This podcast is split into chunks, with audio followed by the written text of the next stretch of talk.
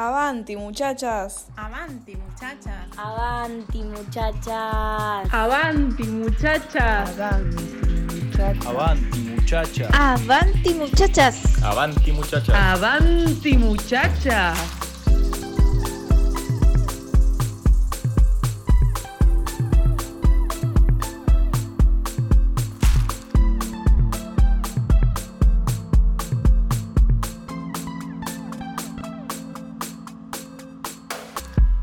Avanti Muchachas y lo que buscamos es ir para adelante. Le abrimos la puerta a lo nuevo y a lo imprevisto, diciendo lo que sentimos, y así es como nos deconstruimos.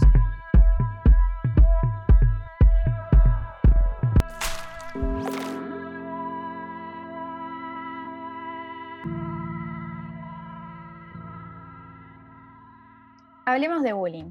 El concepto de bullying hace referencia al acoso escolar y a toda forma de maltrato físico, verbal y psicológico que se produce entre escolares, de forma reiterada y a lo largo del tiempo. También hablemos de ciberbullying. El ciberbullying, o en español el ciberacoso, es un tipo de acoso que se vale de medios informáticos para el hostigamiento de una persona.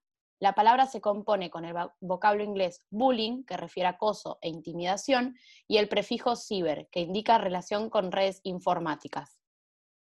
Bueno, como bien mencionamos con las definiciones concretas que dijimos antes, todos tenemos una idea de lo que esta actitud significa, sin venir a explicarla, ¿no? De manera más formal. Y las miles formas que hay de manifestarla, sufrirla o también ambas. Cuando escuchamos la palabra bullying, la relacionamos con palabras como marginalización, exclusión, persecución, violencia física, psicológica, manipulación y muchísimas otras más que hacen de esto algo realmente horrible. Sí, lamentablemente hay muchísimas formas de ejercer bullying y muy pocas veces el agresor es consciente de lo que está haciendo. De hecho, en la encuesta que realizamos en Avanti Muchachas, el Instagram, el 49% de las personas que participaron considera que sí le hizo bullying a alguien y la mayoría dijo que se dio cuenta con el tiempo, es decir, que en el momento no son realmente conscientes de lo que están haciendo. Claro, es como que, bueno, en la encuesta, como veníamos diciendo, que tratamos de poder juntar datos acerca de esto, no solo nos dimos cuenta que es algo normal, lo cual es, es muy, nada, muy impactante de conocer, sino que la gente se dio cuenta de más grande. Es algo que en el momento, por lo general, no te, o sea, no te das cuenta. Eh, y las intenciones, por más de lo que estés haciendo, no, no, te das cuenta de realmente la magnitud de lo que le puede afectar a la otra persona y cómo puede repercutir también en, en las actitudes que tiene para consigo mismo. Según un estudio realizado por la UNESCO, uno de cada tres adolescentes sufren bullying.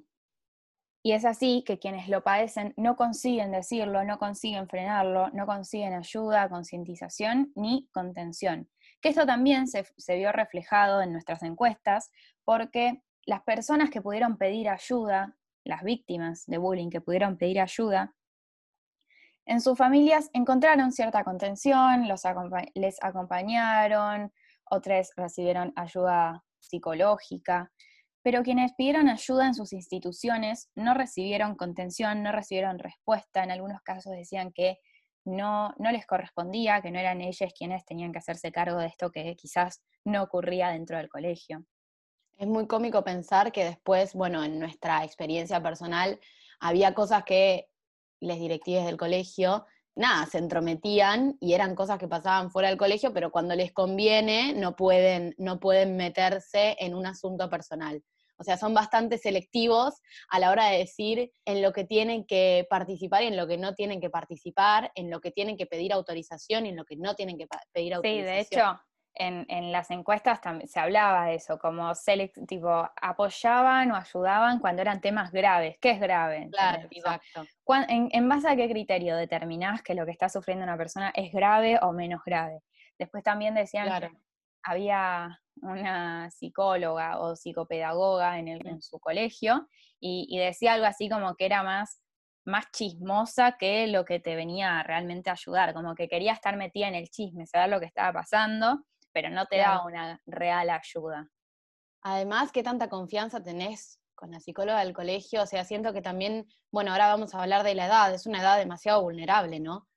y ir plantearte, plantarte frente a una psicóloga que sabes que está ahí, pero la verdad no sabes qué función cumple, a contarle que, la estás pasando mal y ciertas cosas para eso, no, no, como que a veces no nos sirve mucho, no nos nace eh, esas ganas de hablar con una persona ajena eh, y contarle lo que nos está pasando. Entonces también ahí la contención, digamos que es medio vaga, selectiva también, como dijimos. Es que además estamos hablando a una edad entre 6 y 17 años, incluye niñas y adolescentes. Mm. Viste que a esa edad es como que estás en, una edad en la que buscas pertenecer, en la que buscas formar parte. Entonces, poniéndome en, el lugar de esa edad, era como que a veces eh, daban situaciones que era tipo, mejor no digo nada porque a la persona que yo le diga, sea madre, padre, tutor, profesor, lo que sea, a la persona que yo le diga, va a ir a decirle a mi agresor tal cosa y va a ser peor. Tipo, como que me va, me va a generar más de lo que ya me estaba haciendo. Claro, esa es otra cosa, como la forma, cómo va a responder esa persona si alguien le marca lo que está haciendo, para que me ponga a pensar. Ese es, un miedo también que siento que les adolescentes tienen y les niñas, quizás más les adolescentes porque son un poco más conscientes de las consecuencias, más allá de que eh, la mayoría se dio cuenta de grandes, sos un poco consciente de lo que quizás te pueden llegar a venir a marcar. Entonces también ahí hay un tema de, accionar o no, o no accionar dependiendo de qué tan peor puede ser decir algo o no decir algo en estas circunstancias. Es importante decir que cada vez son más tempranas las edades en las que empieza el acoso. Por eso es necesario implementar formación académica al respecto desde temprana edad. Y es importante como dejar de naturalizar estas cosas. De cuanto más niñez se tiende más a, la violencia más práctica, por decirlo de alguna manera, que es como más el tema de la exclusión, como dejar de lado, pero después a medida que se va creciendo, cambia este, esta forma de, ejercer este bullying y, y, se tiende más a la manipulación, a los insultos, a difamar, al ciberbullying, por cierto. Entonces, claro, con el ciberbullying muta. El bullying muta y como que empieza se empiezan a ampliar las plataformas y como decía Flo, las formas de hacer bullying empiezan a ser mucho más perversas. Como decía, bueno, la manipulación, las difamaciones, como que la gente empieza a poder participar desde más lugares y constantemente eh, en una plataforma en donde también tiene mucha visibilización y mucha gente se puede sumar al acto. Entonces es algo que, que no solo quizás una persona, una, víctima lo vive en el colegio, en la institución, sino que también fuera, en, su zona de confort, lo vive fuera también, pero pesa un montón. Sí, una, una persona respondió a la encuesta diciendo que el, haber sufrido bullying le generó aprender a los golpes. Es, un término muy, eh, no sé, no sé, polémico, pero como que te genera algo, te llama la atención el hecho de que porque alguien te, te, hizo bullying, vos hayas tenido que aprender a los golpes, hayas tenido que desarrollarte, crecer, formarte, todo a los golpes. Entonces, a veces es muy difícil pedir ayuda y es, mejor callar en ese momento, porque como dijimos antes, ¿no? Tipo, como que no sabemos qué va a pasar cuando pidamos ayuda. Y, no sabes si va a ser para peor o para mejor, y te importa el, qué dirán. Estás como muy pendiente de, qué va a pasar, no, no, es una edad en la que no estás segure de, de mismo. Entonces, es importantísimo generar esta concientización temprana para que tanto los alumnos como los padres eh, y profesores y directives y, todas las personas que están en contacto con niñas y adolescentes puedan prevenir e intervenir a tiempo. También es importantísimo que para que esto prospere mejor, haya inclusión en el aula, una dinámica, digamos, heterogénea y actividades que generen contención, ¿no? Así es. Según un estudio, existen tres roles en el fenómeno de bullying que probablemente todos les conozcamos, que son agresores, víctimas y agresores victimizados también, que cumplen ambos roles. Podríamos decir que es como un método de defensa propia y o venganza de la violencia que se sufre. Sí, también eh, de eso hablaban en las encuestas un montón, del hecho de que quizás en el momento no eran conscientes, pero después con el tiempo se dieron cuenta que la, la persona que sufrió bullying después le hizo bullying a otra persona, para, como, como justamente como decís vos, como defensa y venganza, y esa persona a la que le hizo bullying, le, hizo, le hace bullying a otra, así se forma un ciclo vicioso de bullying horrible. Exactamente.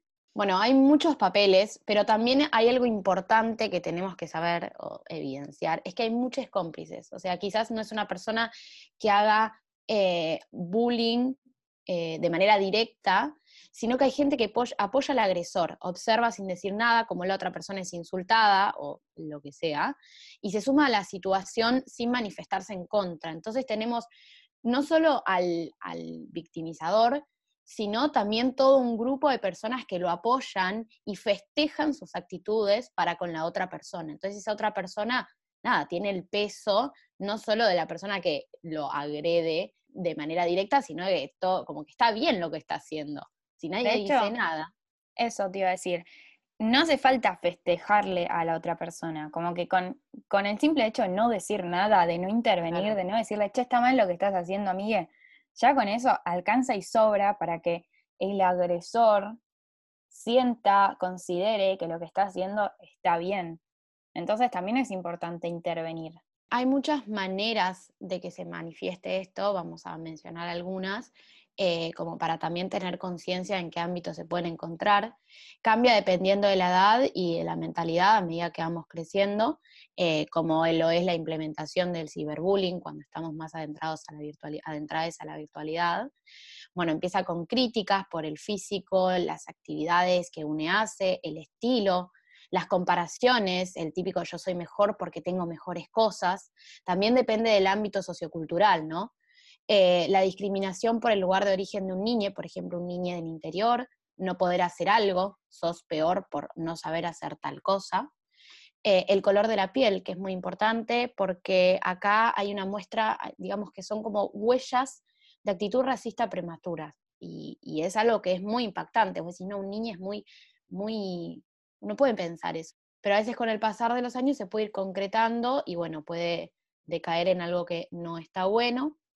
Eh, bueno, también hay burlas, apodos despectivos, insultos de rechazo y aislamiento, difusión de rumores o información personal, esconder pertenencias escolares, que bueno, hacemos énfasis en el ámbito escolar, y un montón de cosas más que hacen que realmente la víctima sufra constantemente. Sí, de hecho me atrevo a decir que estas son cosas que un niño no, no aprende, o sea, no naces por ejemplo, discriminando por el lugar de origen, por el color de piel, mm. poniendo apodos despectivos. No sé, yo creo que muchas de estas cosas, alguien te las tiene que decir, alguien te tiene que enseñar a hacer estas cosas. Las niñas no nacen discriminando. Según un estudio hecho por la ONG internacional Bullying Sin Fronteras, las mayores causas de bullying en, acá vamos a enfocarnos en el binarismo, pues así está hecho el estudio. Según este estudio, las, causas de bullying en chicas son un 45% por belleza, 25% por rendimiento escolar superior, 15% por características físicas, 10% por rendimiento escolar inferior y 5% por rendimiento deportivo inferior. Mientras que en los chicos es un 20% belleza, 25% rendimiento escolar superior, 10% defectos físicos, ojo con eso, 10% rendimiento escolar inferior y 35% rendimiento deportivo inferior. Entonces, a mí esto me hizo pensar bastante porque es como que nuevamente nos estamos centrando en no dejar ser al otro libremente.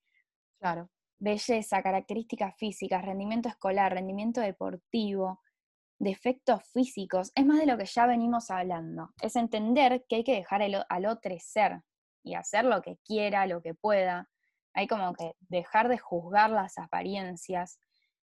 Yo creo por experiencia que el bullying, cuando hablamos de bullying por belleza, por em, características físicas, por defectos físicos, es generalmente el bullying hecho hacia las personas que no encajan en el estereotipo de belleza hegemónica.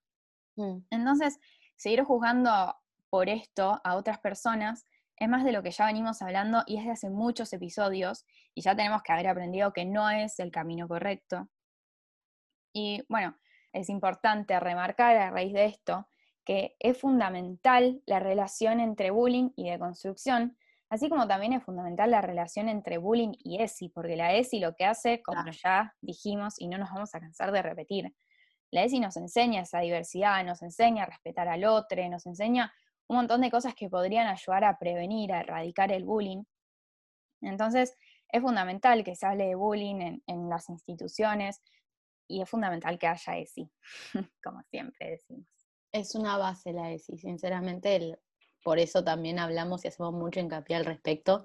Y es tremendo también ahora que me doy cuenta cómo mediante el bullying también se siguen afirmando, siguen prosperando el binarismo de género, ¿no? Las expectativas de género, porque si, si vos ejercés bullying por una persona por no hacer lo que supuestamente socialmente debería de hacer, ahí seguís afirmando y la persona, bueno, dice, yo tengo que cambiar esto porque si no cambio esto me van a seguir maltratando, entonces yo tengo que encajar para poder dejar de ser victimizado. Entonces ahí es como a la fuerza, o te adaptás o vas a seguir sufriendo. Sí, de hecho, este estudio no contempla las causas de bullying por, por orientación sexual o por identidad de género.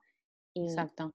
Y la verdad es que existe, lo hemos visto, no es, no es algo que lo estamos inventando, realmente existe, así que también está bueno dejarlo claro. Exactamente.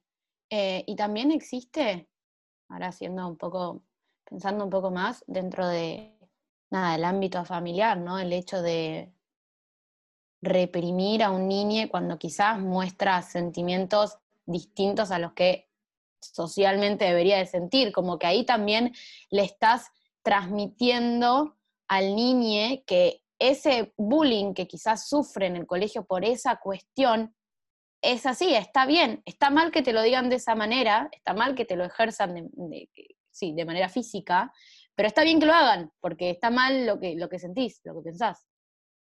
Haciendo un poco hincapié también en cómo las distintas formas de hacer bullying avanzan. El bullying, digamos que empieza como a traspasar una frontera y se crea el ciberbullying, como comienza a tener otras distintas plataformas para poder ejercer esa victimización a una persona y seguir sintiéndose superior eh, o jerarquizando esa relación eh, con el otro digamos que el ciberbullying, como yo había dicho creo que al principio, le permite al acosador molestar a la víctima a toda hora y en todo lugar. Cualquier persona puede participar en Internet también y formar parte de la violencia, seguir, bueno, no festejándola, sino que seguir sin decir nada, acoplándose al victimario y así seguir fomentando la violencia. Relacionado con esto, una respuesta que nos dejaron decía que es tremendo porque uno no sabe lo que pasa del otro lado de la pantalla, siendo así más fácil pasar por alto los sentimientos del otro.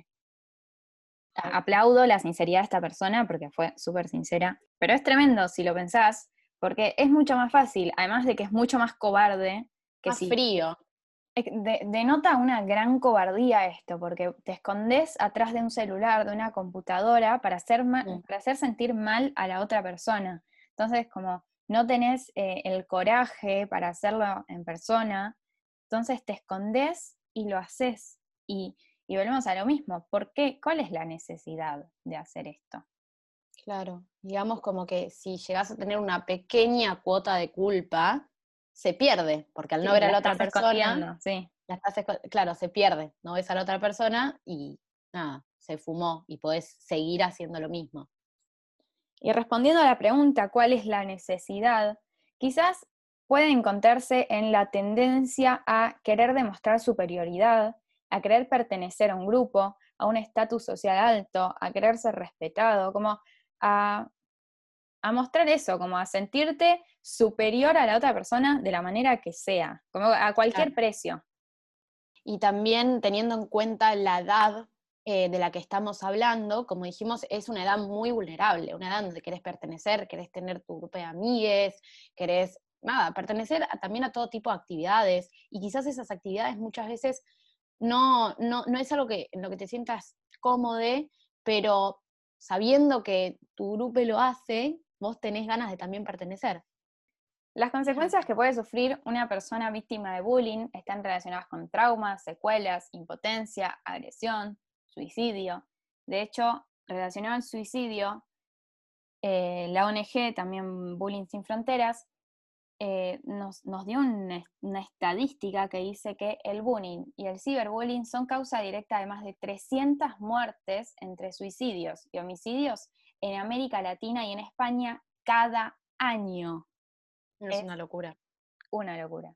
O sea, llegar a, a, a pensar que un niño tiene la capacidad, o sea, no la capacidad, sino que la voluntad de realmente querer lastimarse, o bueno, un caso extremo, eh, por lo que le hacen los, los demás, es, es horrible. Yo leí que una, una chica, la que lograron salvar a tiempo, dijo que ella no quería morir, sino que quería que la dejen de molestar. Y eso... Y para que la dejen de molestar no tendría que estar más. No, sí, no encontró otra manera y eso me parece tremendo y me parece que realmente tiene que ayudar a, a que abramos nuestras cabezas y seamos conscientes de lo que genera el bullying y el ciberbullying. Claro, como, como también decías al principio, ¿no? Tener empatía por la otra persona. Quizás a la otra persona, vos pensás que, quizás a vos, quiero decir, no te afecta tanto lo que te puedan llegar a decir, o sos en ese sentido, nada, no, no, no haces caso, pero a otra persona le puede afectar realmente. Entonces, no desvalorizar los sentimientos de la otra persona. De hecho, esto que estás diciendo me hace pensar mucho en que no siempre el agresor es un enemigo. Como que a veces claro. el agresor está tipo en, no sé, se sienta al lado tuyo, es tu amigo o lo, amigue, lo consideras alguien cercane.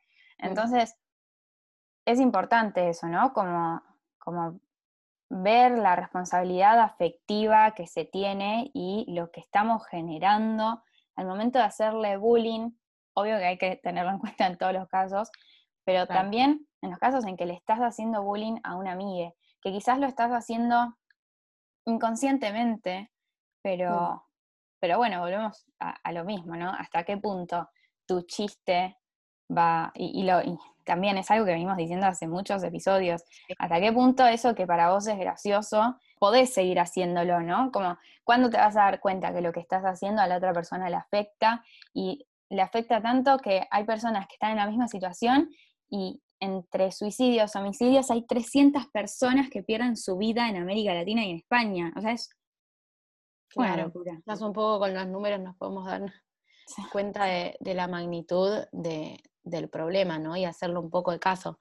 Bueno, haciendo referencia a esto mismo, queríamos leer ahora un par de las respuestas. La verdad que eh, recibimos respuestas, bueno, muy fuertes, pero agradecemos mucho que hayan podido confiar en el espacio para, para mandarlas. Así que como decía, queríamos leer un par de respuestas que habíamos recibido acerca de las consecuencias de haber sufrido bullying, ciberbullying o, bueno, alguna de estas dos violencias. Sí, la, la pregunta era si sentían que el haber eh, padecido bullying repercutió o les marcó de alguna manera. Mm. Eh, recibimos un testimonio que dice, sí, perdí la capacidad de animarme a conocer gente nueva y desarrollé ansiedad a reunirme con gente. Eso lo fui superando solo y mis muchas inseguridades las pude tratar con gente que llegó a mi vida más tarde que me recuerdan lo que valgo a diario. Las secuelas de las que hablo son una extremada autoexigencia y rigidez de pensamiento, sumado a un estado de depresión que me mantiene a veces encerrado en mi casa. Otra persona dijo sí y mucho. Hace ya un par de años que terminé la secundaria y lo padecí en la primaria y los primeros años de la secundaria.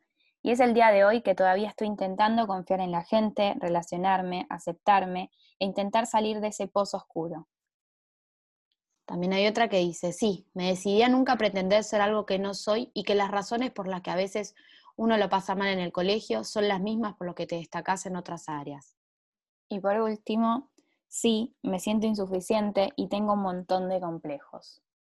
Bueno, ahora quizás podemos ver un poco mejor, más cerca, eh, la magnitud de estos problemas, las secuelas que realmente dejan y que quizás el agresor se olvidó, o sea, hizo su chiste, hizo su ah, su aparición y, y, a la otra persona realmente le causó trauma, le causó, le causó el trauma de no querer ver a gente, no querer salir, sentirse muy insegura con uno mismo, eh, porque también es, genera auto boicot, es como muy pesado porque lo crees como una realidad, esas cosas que te dicen, que tenés que hacer, que es tu realidad, vos decís, yo estoy mal.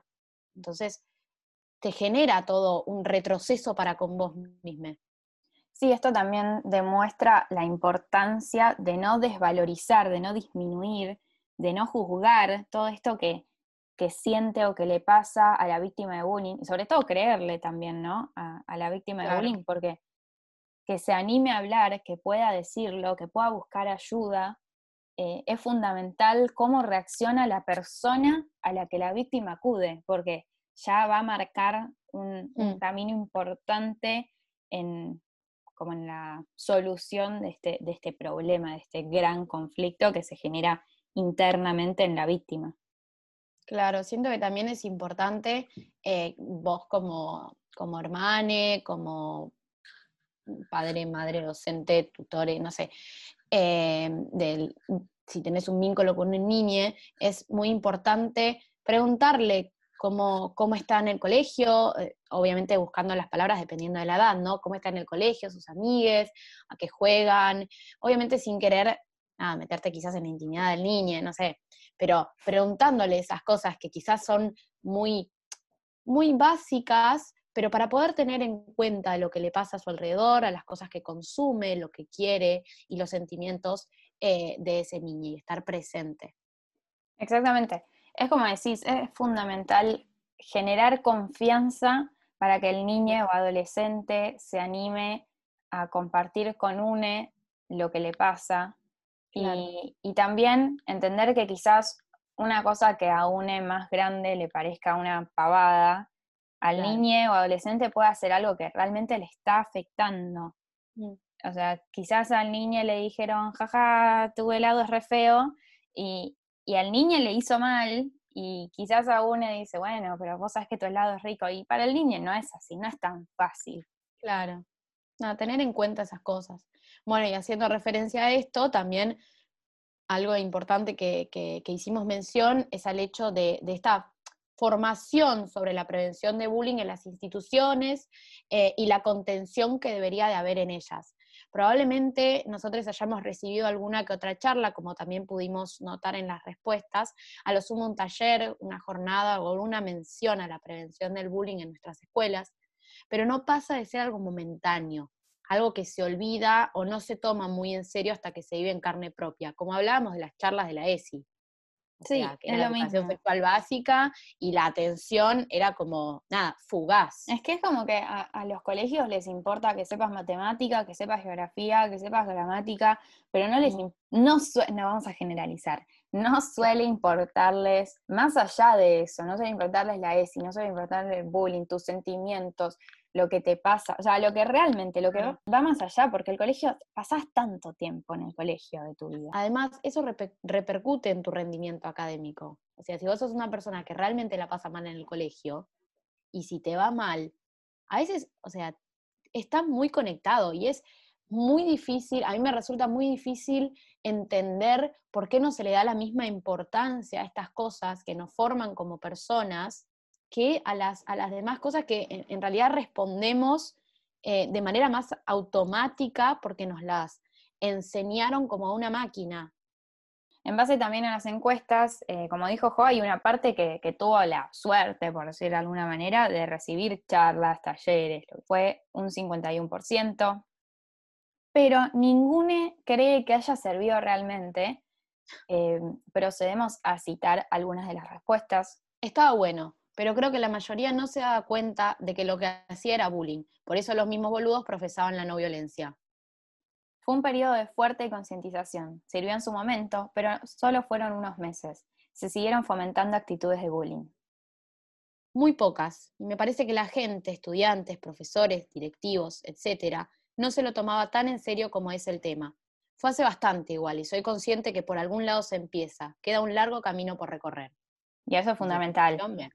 Sí. eh, es, es esto de que le damos, un- le damos una chance a las instituciones de que retomen y repunten, porque, bueno, fue hace un tiempo y, o por lo menos somos conscientes de que la mayoría de las personas que, que nos escuchan y que responden nuestras encuestas ya no van al colegio, entonces eh, sabemos que lo nuestro al menos fue hace un tiempo y que quizás van cambiando, mutando y Claro, van esperamos progresando. progresando. Sí, van progresando, va siendo- van siendo más inclusivas con respecto también a las temáticas, se van ampliando y, y quizás entendiendo que, que nada, que un niño no es solo aprender a hacer cuentas, no digo que, que no sea necesario para nada, no digo erradicar la institución, Erradicar la matemática. Claro, no, para nada. Bueno, sí, quizás yo podría luchar contra eso, pero a lo que voy, es, es, es un poco lo que venimos diciendo, no es ir a tirar abajo las instituciones, para nada, porque las necesitamos, pero que la institución sea algo que realmente forme a la persona, no que de la nada tengamos que hacer una encuesta y veamos respuestas de que digan que no sirvieron para nada todas las charlas que son más importantes para la formación de, de un ser humano. En cuanto a la pandemia, también podemos pensar y analizar un poco, porque para algunos el aislamiento puede haber sido una herramienta de salvación, por decir de alguna manera, porque generó que se eviten las clases presenciales, que no haya que encontrarse físicamente con los demás. Pero ¿qué pasa con el ciberbullying? Según también la ONG Bullying Sin Fronteras, que auspicia todo nuestro episodio, el 33% de las niñas y adolescentes de América Latina y España afirmaron haber sido víctimas de ciberbullying durante el aislamiento preventivo del 2020. Y en un top de países que hicieron eh, con casos de ciberbullying, Argentina se encuentra en el puesto número 5. ¿A vos te No, parece? locura. Un papelón. Desastre. Claro, y es con respecto al aislamiento, siento que también una de las cosas que, que puede generar en, en un niño es el hecho de que, nada, quedarse en la zona de confort, cómodo, con no recibir ningún tipo de violencia y después no querer salir, no querer juntarse, no querer eh, tener relaciones sociales por fuera de sus cuatro paredes, porque si se sentía tan cómodo ahí y yendo a la institución, realmente la pasaba mal, nadie lo escuchaba, las charlas no servían, o sea, es como un globo que vos decís, mejor me quedo en mi casa. Sí, de hecho, como que es, la pandemia generó eso, muchos beneficios y muchos contras, porque quizás temporalmente es un gran beneficio para las víctimas, pero ¿hasta qué punto lo vamos a tomar como un beneficio? Porque después, como vos decís, pasa a ser algo, un, un gran contra, porque termina generando un- unos problemas sociales, un niño que se termina quedando solo, sole, porque, porque es donde se siente cómodo, donde se siente Claro. protegido, donde se siente más seguro. Entonces, nada, hay que analizar quizás un poco eso. Y en cuanto a, al ámbito digital, porque claramente eh, quienes Mm. podemos y tenemos alcance a la tecnología, estamos constantemente conectándonos a través de las plataformas de, de videollamada para tener clases. Y, y eso también genera esto de mirarte y decir tipo, ay, ¿cómo me veo hoy? Y, y también Claro. No, no sentirte cómodo con tu imagen y eso de nuevo repercute en, bueno, volvemos a lo mismo, al discurso anterior. eh, uno de los motivos de bullying era la belleza, las características físicas, Exacto. y bueno, y volvemos cada segundo que hablamos, volvemos a más de lo mismo. Ya que estamos hablando de cifras, también podemos eh, utilizar otras cifras de la ONG Bullying Sin Fronteras, que dice que en el 2018 se reportaron 2.974 víctimas de bullying en toda la República Argentina. 2.974 y supongo que también hay varias que no han informado al respecto. Y en el 2019, en Argentina, el número pasó a 3.870, o sea que hubo un incremento del 30% de un año al otro. Y en Argentina son, eso es 4 de cada 10 estudiantes que sufrieron acoso escolar. A su vez, en el 2019 también se hizo un top 25 con la mayor cantidad de niños que sufren bullying en cada país. En primer lugar está México, en, segundo lugar está Estados Unidos y en tercer lugar está China. Y Argentina ocupa el puesto 15, o sea, Argentina sigue bien formando parte de los países con mayor casos de bullying. Y Mm. teniendo en cuenta que subió del 2018 al 2019 casi mil casos.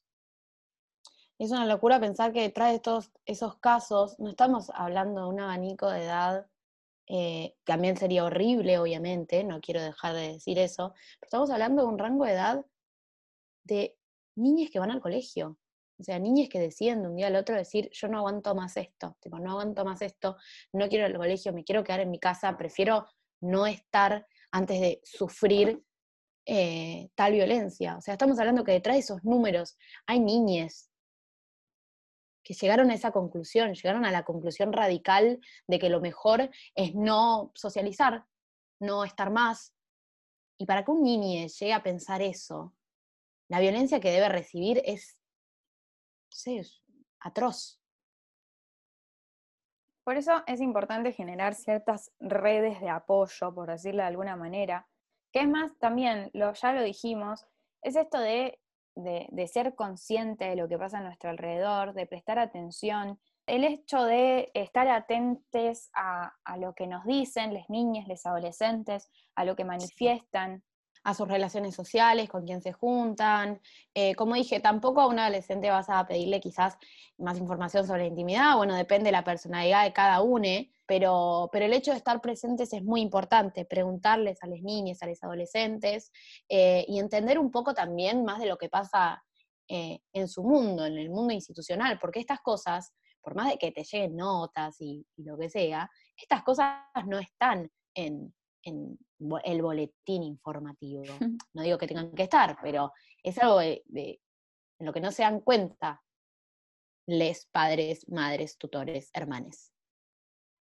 Algo muy importante que también queremos hacer hincapié, como para ir terminando con esta cuestión y darle un cierre, es el hecho de pedir perdón, que es tan simple como importante y, y que quizás que para alguna persona es una estupidez, por así decirlo, porque puede pasar, o que te avergüenza, o que, o que ya pasó mucho tiempo, es algo muy importante, porque hay que saber que nunca es tarde para pedir perdón, nunca es tarde para querer cambiar eso que alguna vez eh, hizo sufrir a alguien, eh, cuando sos consciente de ello, y nunca es tarde para darnos cuenta de aquello que consumimos y apoyamos, aquello que vemos y cuando no reaccionamos a ciertas cosas. O sea, no es tarde para retraerse de eso que alguna vez le dolió a otra persona, que no lo haya demostrado en su momento. Sí, eh, es el hecho de hacer, hacerse cargo de lo que uno hizo y, mm. y, como vos decís, nunca es tarde. De hecho, también preguntamos sobre esto en, en las encuestas y solo el 45% de las personas que eh, hicieron bullying pudo pedir perdón. Entonces, ¿Qué significa esto? ¿Que nos hace querer ser vulnerables el pedir perdón? Entonces acá también es importante, nunca es tarde pedir perdón, nos, puede servirle a uno mismo, puede servirle a la víctima. Entonces está bueno hacerse cargo, tomar como propias esas acciones, nos, yo creo que nos hacen ir para adelante. El hecho de que haya pasado cierto tiempo desde que hiciste bullying no significa que ya está, que ya haya sido algo que perdió relevancia, porque realmente hay otra persona del otro lado a la que marcaste, a la que le generaste consecuencias. No te estoy culpando, no te estoy juzgando, pero te estoy invitando a que te animes a pedir perdón. Bueno, para cerrar, queremos agradecerle a Bullying Sin Fronteras, a la ONG, que no, ellos no saben que, los estamos haciendo parte, pero los, estamos haciendo parte porque realmente nos dieron un montón de datos muy chequeados y muy interesantes que, nos sirven mucho para darnos cuenta de la magnitud del bullying y el ciberbullying. También queremos agradecerles a ustedes eh, por haber participado de, la encuesta que hicimos. Er, hemos recibido varios testimonios, que ya subimos algunos y subiremos otros eh, a lo largo de estos días, semanas. Te invitamos a deconstruirte sobre el bullying y el ciberbullying y a que estés más atente, que pidas perdón, que apoyes la lucha contra estas actitudes, te manifiestes en contra y ayudes cuando presencies una situación de agresión y contengas a esa persona que en muchos casos se queda callada.